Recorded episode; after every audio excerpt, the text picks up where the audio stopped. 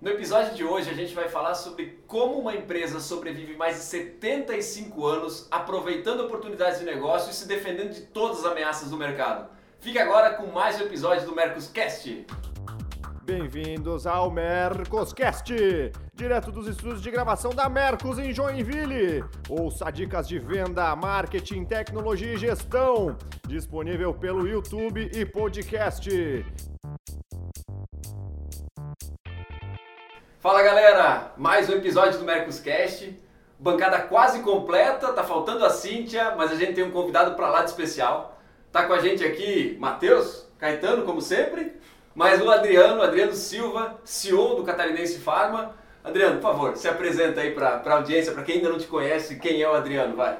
Primeiro, obrigadão né, pelo convite de estar aqui. Eu sou Adriano, estou presidente do Catarinense Pharma, sou bisneto do fundador da, da empresa. Né? Hoje o Catarinense Pharma ele é líder de mercado na indústria farmacêutica de medicamentos fitoterápicos, medicamentos que provêm à base de plantas.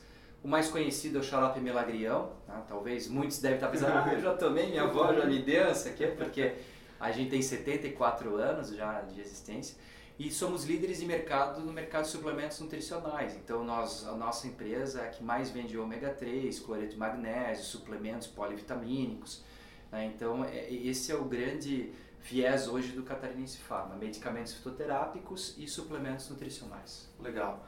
Bom, aproveitando toda essa experiência de, de quase centenária, é, o tema de hoje vai ser exatamente sobre isso, sobre como explorar oportunidades de negócio. E não tem como uma empresa sobreviver todo esse tempo sem explorar boas oportunidades de negócio. Mas antes de a gente entrar na pauta, deixa eu falar, se você está assistindo a gente no YouTube, dá um like aí no vídeo. Se não estiver assistindo a gente no YouTube, estiver escutando a gente, bota botar um like também no Spotify, no SoundCloud. A gente está em todas as mídias, então não tem como não escutar a gente ou não assistir a gente também no YouTube, seja lá onde for. Beleza? Vamos para a pauta então. É, quando a gente fala em, em, em, oportunidades de negócio, a gente sabe que qualquer empresa é, é, sofre tanto internamente com, com fatores internos quanto com fatores externos também. E a rotina de quem dirige uma, uma empresa é exatamente ficar antenada a todos esses fatores, internos, externos, todos os possíveis e imagináveis. Eu queria explorar, Adriano, o, o teu dia a dia em, em relação a como você monitora, acompanha e vai coloca na prática todas as oportunidades de negócio ou até mesmo as ameaças que passaram aí nesse teu, na, na tua carreira na frente do, do Catarinense Pharma? Bom, nós como brasileiros a gente tem que estar acostumado a crises, né? Porque é cíclico e sempre vai acontecer. Né? O Brasil é um país ainda muito jovem, né? em termos de entidades e tudo mais, e isso vai fazer com que leis, é, metas e ações do governo impactam demais o nosso negócio. Ah, então, isso a gente tem que estar pronto. Não adianta achar que não vai ter. Crise vai ter e momentos bons vão ter. Ah, então, eu acho que o CEO, quem está à frente do negócio, vai ter que estar realmente preparado, principalmente para passar essa tranquilidade para o time e dizer: olha, está vindo uma tempestade, vai vir uma onda grande, vamos se preparar porque vai passar. Muito melhor fazer isso do que dizer que está tudo certo, está tudo bem, está tudo ótimo e de repente o maremoto vem mesmo e você não preparou o teu time. Sim. Ah, então isso é uma coisa que eu sempre, com muita franqueza, sempre tive perante a toda a empresa. Então, por exemplo, 2011 né, foi um, um, ano difícil, 2014 para 2015 com impeachment e tudo mais, o país parou, nas convenções eu chegava lá eu tinha que dar uma mensagem otimista para todos os colaboradores que estavam lá. Mas eu também usava da transparência. Falava, olha gente, não será fácil, mas para isso nós vamos fazer assim, assim, assim e vamos dar a sequência e vamos passar por isso. A demissão, por exemplo, vai ser a última medida a ser tomada. Então vamos todos fazer todas as medidas que estamos fazendo aqui para nos prepararmos. E nós fomos talvez uma das poucas empresas que passou por toda essa crise brasileira crescendo. De 2012 para cá, nós praticamente quadruplicamos o tamanho da empresa. Né? Então, muitos olham, pô, mas como em crise você cresceu?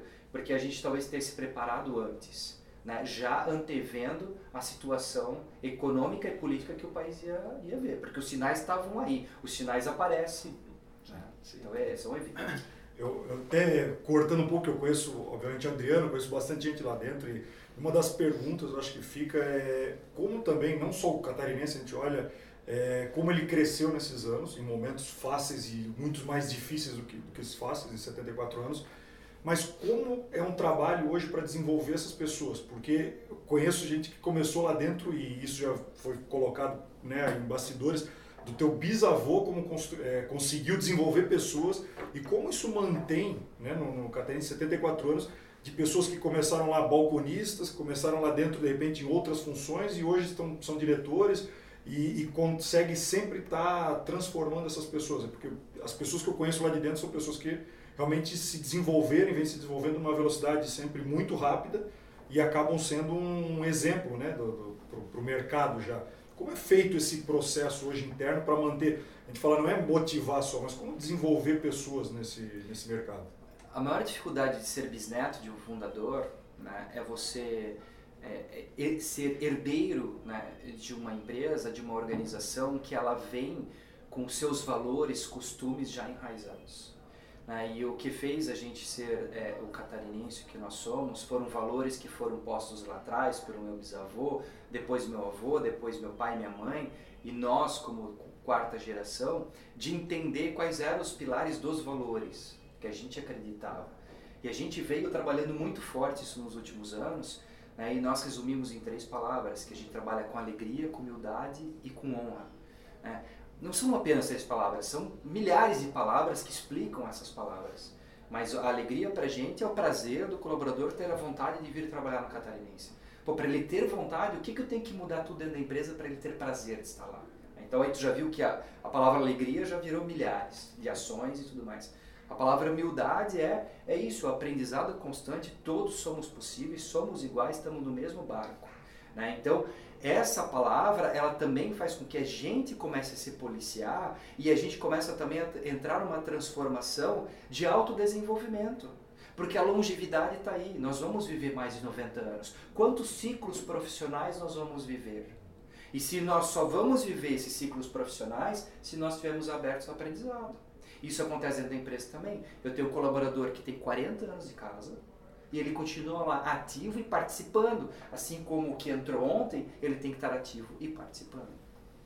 E por último, a palavra honra que a gente coloca, porque se nós estamos crescendo e vocês também crescem né, a esses números, é, a entrada de pessoas novas ela tem que ter um elo de ligação muito importante já no início, que é o elo da confiança. A confiança ela só se dá se você honrar a tua palavra e honrar a minha. Eu, como dono de empresa, como talvez o guardião dos valores da empresa, eu tenho que ser o maior exemplo da honra da nossa palavra e daquilo que a gente preconiza. E eu posso cobrar daí com muita tranquilidade qualquer colaborador que ele honre aquilo que ele veio fazer. E aí você consegue crescer. Você consegue crescer 30%, 35%, entrando pessoas novas e engajadas e tudo mais, e tendo pessoas motivadas, por quê? Porque estão todos acreditando nesses mesmos pilares. Não são palavras na parede. Né? Então é muito comum a gente ver hoje startups falando, ah, valores, visão, missão, ótimo, isso é perfeito, desde que realmente reflitam atitudes dentro da empresa. Né? E a gente conseguiu, de certa forma, resgatar isso, porque isso sempre existiu dentro da empresa, mas trazer de uma forma muito clara nas práticas do dia a dia e atitudes nossas, não só dos líderes, mas de qualquer um lá dentro. Sim. Quando você fala dessa, dessa liga toda, é, acho que o Caetano não conhece a história, eu, eu, eu acompanhei ela um tanto quanto. É, e uma das coisas que me chama muito a atenção né, nessa jornada, e você abraçou essa causa, foi da grande reforma que aconteceu dentro do Catarinense Farma. Acho que o Caetano não conhece a história, né? Não, não. Essa, essa, essa é uma boa história. Para tu que gosta de história, essa, tu, essa vale. É, houve uma, houve uma, uma, uma legislação, né? me corrija se eu estiver enganado, Adriano, houve uma, uma legislação que obrigou a reforma total, ou praticamente né, total, de todo o Parque Fabril da Catarinense Farma. E agora a gente está falando de oportunidade, mas se isso não for uma ameaça para um negócio, eu já não sei mais o que é. Imagina tu chegar para amanhã ou depois, enfim, o, o, tempo nunca é suficiente para tu fazer uma reforma total de um parque fabril, né? Vai ser cinco anos, cara, ainda assim é, é, é, não, não é, é, oneroso. É, só, só, a história é exatamente essa e caiu no, no meu colo e dizendo assim, vocês têm que fazer uma reforma e botar um sistema de ar-condicionado novo. Eu disse, ótimo, vai lá, compra o equipamento e instala. Sim. Ele disse, não, mas você não está entendendo, nosso prédio é um prédio antigo, um prédio que foi construído pelo meu bisavô, e ele não comporta o sistema de ar. Eu, tá, quanto tempo nós temos? Vocês têm seis meses. E era o que nós tínhamos. E se eu não cumprisse isso, eu ia perder o registro do meu agrião, eu ia perder registros de medicamentos, porque eu não ia atender uma exigência, então a minha empresa ia sumir em seis meses. né?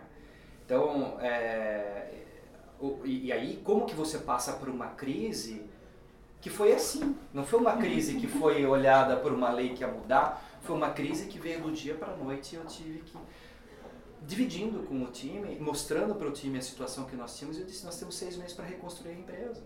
Então a minha turma de engenharia viraram engenheiros de obra, né? A turma de fábrica produziu tudo em dobro para que a gente botasse tudo em estoque, para que eu pudesse botar a fábrica abaixo e durante um ano eu tivesse produtos em estoque para minha equipe comercial não vender nem mais, que se vendesse mais ia faltar produto e nem menos, se não ia faltar dinheiro para pagar a obra, né? E a gente conseguiu passar, foi em 2013 e 2014, né? a gente conseguiu negociar com a Visão um ano, não seis meses.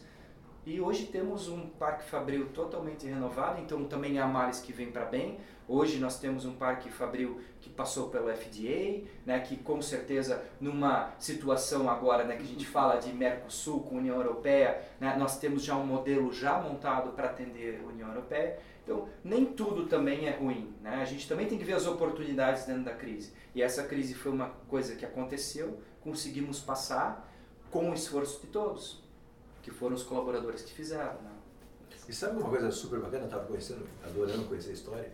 É, ele falou dos produtos, né? É, o mel agrião, né? que é um produto já super tradicional. É ômega 3, é, são produtos que há 10 anos atrás ninguém consumia. Né? perfeito. É, então veja que tem uma evolução de mix aí e de, e de gestão de oportunidade espetacular. Né? É, São produtos que, ah, que não valia nada, que ninguém sabia, nem, nem né? hoje eu sou um consumidor de, na maioria desses produtos aí. É, e essa gestão de mix, essa, o tradicional né, do laboratório catarinense, que é uma marca super tradicional, mas evoluindo junto, pegando e definindo um segmento de mercado e abraçando um segmento que vem crescendo também muito fortemente, né? E se posicionando nisso daí. Eu acho que essa velocidade de achar oportunidade, entrar nessa oportunidade, se imbuir desse, desse desejo e fazer, eu acho isso muito legal. Porque o que garante uma empresa que é tradicional não é necessariamente o produto tradicional dela, é o, o- é o futuro, é você ficar achando esses novos nichos, esses novos canais. É só por isso que vem do bisavô até, Sim. até chegar no Adriano, que é, que é super novo, é por causa disso, né? Porque essa, essa busca incessante por um. Mantenho minha tradição, mantenho minhas bases, mantenho meus valores, mas uso isso para continuar empreendendo e continuar buscando um caminho. Porque às vezes eu, eu vejo empresas que sofrem muito para fazer essa, essa transição, né? É, e quantos, quantos melagrião não tem mortos pelo Brasil? Empresas que estão vendendo, sabe, é muito engraçado. Esses tempos meu pai pediu para comprar um produto que ele usa na farmácia, e é um produto que eu cheguei na farmácia e era absurdamente caro. Eu falei, moça, por que que é tão caro? Ela falou, porque ninguém mais usa. Eu falei, como, não é, como ninguém mais usa, ele vai ficando cada vez mais caro. E é uma empresa tão tradicional quanto é a sua empresa. Só que ficou focada naquilo, só que parou naquilo. E está em todas as farmácias, está em todos os lugares, mas o produto é um produto morto.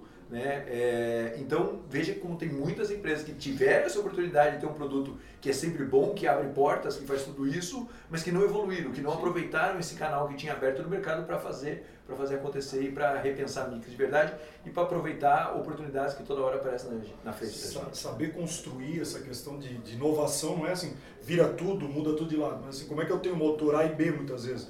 Continuo trabalhando muito bem isso que eu faço há algum tempo, como eu con- continuo desenvolvendo novos produtos, ou nova estratégia, ou modelo de negócio. Dizer, Não é o construir, desconstruir toda hora, mas como eu consigo trabalhar isso em, em paralelo, juntar uma equipe que realmente consiga enxergar o que eu preciso trabalhar hoje, mas o que eu preciso pensar daqui a, a um ano, cinco anos, dez anos.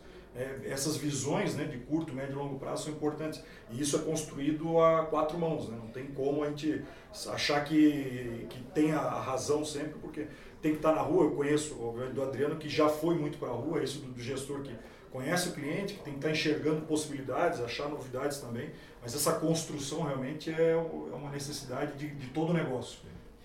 Você vê que a, a resposta para a nossa inovação e para essa mudança do mercado nutricional, que você está coberto de razão quando você fala que esse mercado ele passou a ser totalmente novo, porque a gente sempre teve suplementos nutricionais, mas ele era uma parcela pequena do negócio e estava lá, até incomodava produzir aquilo, né? Só que de repente a gente começou a perceber, e através de um índice que não tem nada a ver com a gente no dia a dia, que a gente viu, disse, calma lá, isso aqui tem uma grande oportunidade aqui que ninguém está vendo ainda. O Brasil hoje é o terceiro país com maior número de academias por habitante. E que vai ser o segundo. Opa. Ah, bom, então se nós somos, né, eu vou vender em academia? Não, não é isso. O fato é que o brasileiro estar mais preocupado com a sua saúde vai fazer com que ele mude seus hábitos também, porque talvez ele entrou pela, pela academia pra, por uma questão de estética mas depois, com o passar do tempo, ele passa a assimilar aquilo no dia a dia dele, porque ele sabe que ele vai viver mais e ele quer viver como. Então, o que, que isso impacta no meu negócio? E foi isso que nós trouxemos para o nosso negócio. E como que a gente pode estar nesse mercado da longevidade dentro do que nós sabemos fazer? E nós já tínhamos em casa. E aí onde nós exploramos, trabalhamos marca e buscamos os mercados, e aí a gente passou a ser número um do mercado, quando o número um antes era uma importadora, importava dos Estados Unidos e revendia aqui. Caramba. Né? Então tinha um número um no mercado. Só que a gente, conhecendo o mercado nosso, atendendo os clientes, tudo mais, a gente conseguiu passar. Por quê? Porque nós conhecemos isso daqui. E, e, e são esses pontos de inovação que nós, quando estamos à frente do nosso negócio, nós temos que estar atentos. Né? E quando você fala quatro mãos, eu quero multiplicar isso vezes o número de colaboradores que nós temos. Né? Tirando se tiver algum maneta né, da nossa empresa, eu não tenho no laboratório, a gente tem, mas assim, lá são 800 mãos que tem que pensar e fazer o negócio, porque a inovação é um ecossistema, a inovação ela acontece em todas as áreas, a inovação ela não está no marketing, a inovação ela não está só no PDI, né? a inovação ela tem que estar tá na cabeça de todo mundo e cada um que souber da oportunidade tem que trazer isso para a mesa e ter líderes dispostos a ouvir. Sim né? E a botar em prática e ter coragem de dizer assim, não, está na hora de mudar, vamos mudar. Sim. Empresa, empresas talvez das mais inovadoras do mundo, como a 3M, na primeira visita lá foi perguntar assim, tá, mas quando é que está o departamento de inovação? Falei, não existe departamento de inovação. Ou todo mundo pensa, isso é cultura da empresa, isso é o DNA da empresa. Isso. Todo mundo tem o direito de trazer. Nós temos algumas regras. Então tem que envolver mais pessoas, não pode ser um projeto só teu, tem que conseguir transformar isso com pessoas pensando em vários processos. Mas a ideia tem que ser aberta. Não tem uma pessoa, não existe inovação que você não, essa pessoa não contratei, tem, vai ela fazer. vai ficar o dia inteiro pensando em inovação, não, vai. Não, não tem como. É, do, é, da organização, né? Sim. Mas uma coisa que me, que me é, não é que me perturba, mas que me dá dúvida. Como é que foi a virada de chave para o time de vendas? Que até então tinha produtos tradicionais, né? Uma, uma, uma, uma cauda bem longa já, né? Já referência no mercado, renome no mercado. E agora não, há uma nova linha. Como é que foi esse processo de transição para encaixar isso? Foi todo um trabalho da gente também desenvolver na cabeça desses profissionais e tirar o estigma de vendedor e trazer para né, a questão de ser um consultor de negócios. Né? Porque a partir do momento que a gente tem vários produtos, por exemplo, o melagrião. O melagrião ele tem um consumidor, ele tem uma sazonalidade. Né? Quando eu falo de suplemento alimentar e de uma linha de 20 e tantos produtos, cada suplemento tem um consumidor, uma necessidade, uma idade. Né? Então você tem que chegar sabendo de tudo isso perante o teu cliente, porque se você muitas vezes não ensinar o teu próprio cliente ao que o mercado é e como vender, você não vai fazer negócio. Então não tem aquele tirador de pedido do nosso negócio, não, não existe. Porque se ele chegar lá e falar assim, Quanto tu precisa aí de ômega há cinco anos atrás? O cara dizia nada, porque eu não vendo nada. Exato. Né? Agora, a partir do momento que a gente começou a mostrar, não, escuta, olha, o Brasil é o maior né, de academia. Ah, vai acontecer, os médicos estão começando a falar de ômega. Você tem que ter, começa a explorar e tudo mais. E aí você começa a botar na cabeça deles que isso é um negócio. O nosso vendedor não é mais vendedor, ele é um consultor, porque ele tem que ensinar, ele tem que dar aula, ele tem que aprender de mercado. E tudo isso a gente começou a trabalhar. Né? Então é uma mudança conceitual grande, não é também assim que faz do dia para a noite. É, cada vez mais cada negócio tem que ajudar o seu cliente a melhorar o seu negócio. Totalmente. É, totalmente. Como eu trago, como eu trago valor para o negócio do cliente, senão não não, não encaixa. Totalmente. Não tem mais como assim, não, eu vendo meu produto, vira as costas e vai embora. Não, tem que estar acompanhando, tem que estar próximo, tem que estar métrica do que está acontecendo lá, como isso ajuda nesse modelo do, do meu cliente. Se você não está preocupado com o sellout, tu está preocupado só com o sell-in, tu está fadado em sucesso. Porque o cliente, ele sabe administrar, no nosso caso, que o nosso cliente é PDV, é ponto de venda, ele sabe administrar ponto de venda, mas ele não sabe administrar né, o produto para tosse, porque ele não e quantos milhares de medicamentos ele tem em uma farmácia. E cada ali é um segmento diferente um consumidor diferente que vem buscar. Então, se você não ensinar de que aquele produto ele tem que estar exposto daquele jeito, ele não vai saber sozinho, porque ele tem que estar preocupado num outro modelo. O modelo de negócio dele é diferente. Né? Então, isso é um, todo um time. Então, a gente tem um time de trade, um time de treinamento, um time.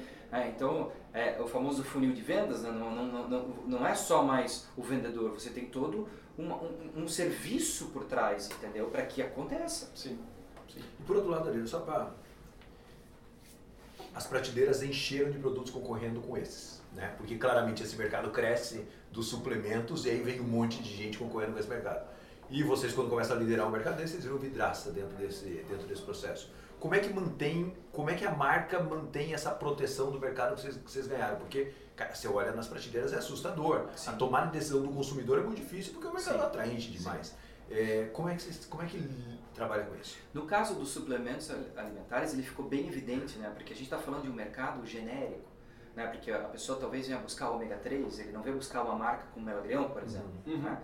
E ali nos obrigou realmente a pensar exatamente isso. Nós temos que ter uma marca guarda-chuva, nós temos que talvez começar a vender mais a empresa. Quem é a empresa? Porque antes eu vendia o Malagrião, poucas pessoas até sabiam que era produzida pelo catarinense. Mas a partir do momento que eu tenho uma, uma linha chamada catarinense, eu preciso saber o que. Quem é o catarinense? As pessoas têm que entender quem é o catarinense.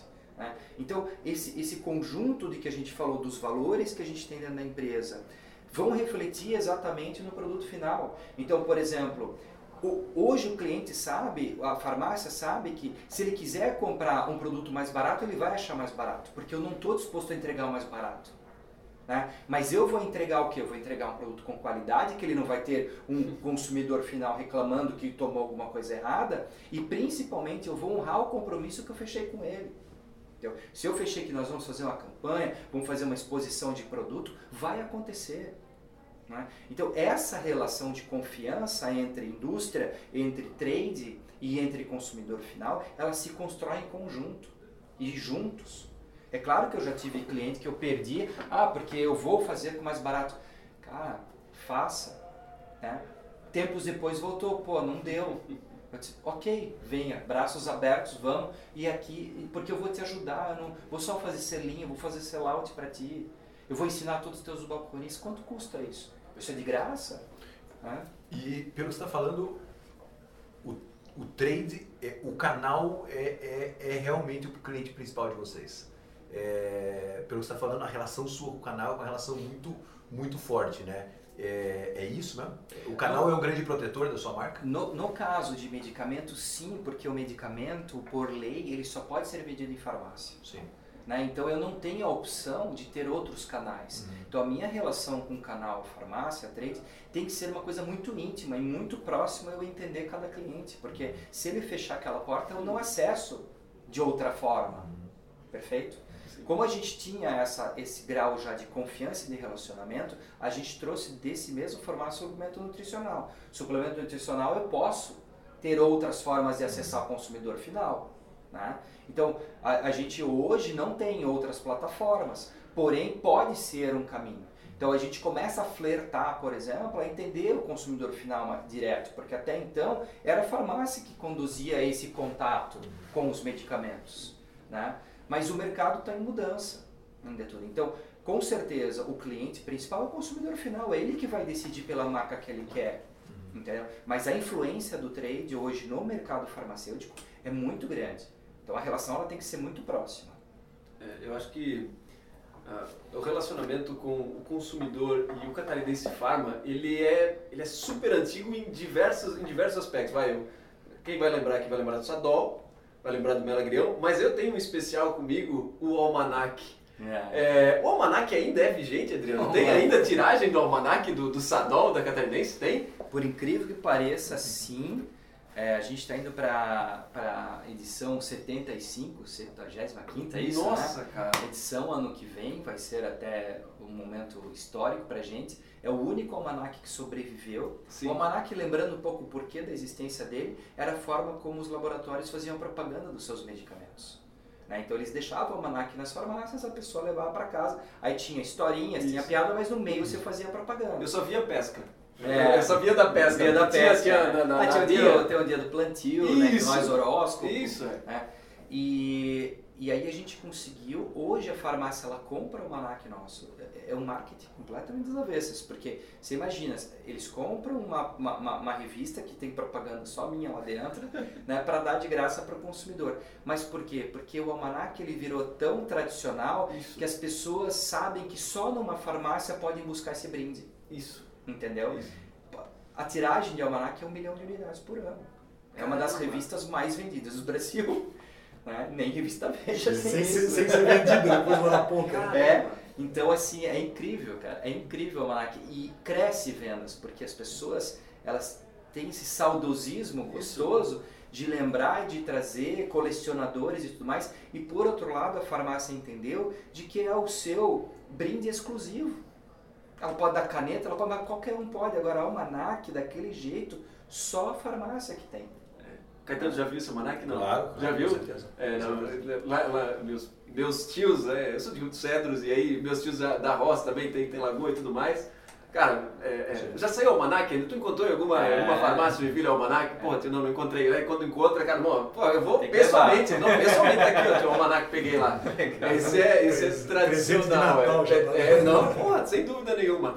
E eu acho que pra, pra fechar, assim, é, eu sei que você não é o cara que está na linha de frente do, do comercial do, do catarinense, tu tem o Rivael como teu braço direito, mas qual é a instrução que tu dá para o teu time de vendas nas convenções e tudo mais em relação a ficar antenado com o mercado? Tu tem alguma, alguma dica em especial para esse tipo de gente? Para dizer, cara, tenho olhos de águia. É, tem alguma, alguma dica especial para a gente com- compartilhar? Nós, nós hoje criamos um, um- um sistema interno também de inteligência de mercado, né? então aonde é, é isso que eu falo, vendas é um conjunto hoje, o vendedor ele não pode estar sozinho, ele tem que estar abraçado por um time atrás. Então quando ele está lá, ele tem uma inteligência de mercado que está dando o mapa da mina, que a gente diz quanto a farmácia vende de tal produto, de outro e de outro, do concorrente, o que está fazendo e tudo mais. Tem a equipe de marketing que entrega né, as imagens do folheto para fazer a propaganda, tem administrativo de vendas que dá. Então, assim, é um suporte por trás. Né? Então, não adianta a empresa ter o melhor vendedor e ela não dá esse suporte. Você tem que dar um suporte adequado, um sistema adequado para tirar o pedido com rapidez, um sistema adequado que ele possa, na frente do cliente, calcular as suas margens e tudo mais, para que ele possa, em conjunto, definir um bom negócio para os dois negócios. né? Esses tempos atrás veio uma consultoria e chegou para mim e fez. O, ali eles perderam o negócio comigo, né? Porque eles chegaram para mim e disseram assim: vocês são loucos? A política comercial de vocês aqui é um absurdo, tem mais de 100 políticas comerciais cadastradas. Eu disse: ótimo, essa é a política comercial que nós temos, nós não temos política comercial. A nossa política comercial é administrada de acordo com cada cliente, porque hoje cada cliente ele demanda uma situação diferente. Tem cliente que quer desconto, tem cliente que quer prazo, tem cliente que quer desconto, prazo, investimento, e tudo isso você tem que fazer em conjunto da obra, na frente do cliente, em questão de minutos, para tomar a decisão se é um bom negócio para a gente ou para ele, também. Porque se ele for só na tabelinha de quantidades vendidas versus desconto, não fecha a conta. Se vier uma cobrança depois de fazer uma propaganda, fazer um encarte, né? Então tem que entender primeiro o que o cliente quer, como ele quer trabalhar. Então é um trabalho árduo, não é fácil, né? É, é você fazer. Então o Rivael hoje é meu diretor comercial e marketing, ele soube assimilar muito bem e ele teve sempre esse tino de negócio, né? E ele conseguiu também passar isso para o time e hoje nós temos um time de suporte muito grande. né? E até onde a Mercos também é uma das parceiras nisso. né? Tamo junto. É isso, mais alguém contribui com a pauta? É isso. Tá fechado? Adriano, obrigado. Eu que agradeço, né, por estar aqui. Valeu, é sempre gostoso aí falar do nosso dia a dia, né? Parabéns aí por vocês estarem aqui na frente das câmeras, né, falando, né, se relacionando. Isso é muito bom. Dividir conhecimento é, é excelente. Fechado então, gente. Obrigado. Até o próximo Mercoscast. Se alguém ficou com alguma dúvida, quer contribuir com pauta, já sabe, ó, mercoscast.mercos.com.br. Até a próxima. Tem alguma sugestão de pauta, crítica ou comentário? Mande e-mail para mercoscast.mercos.com e até a próxima!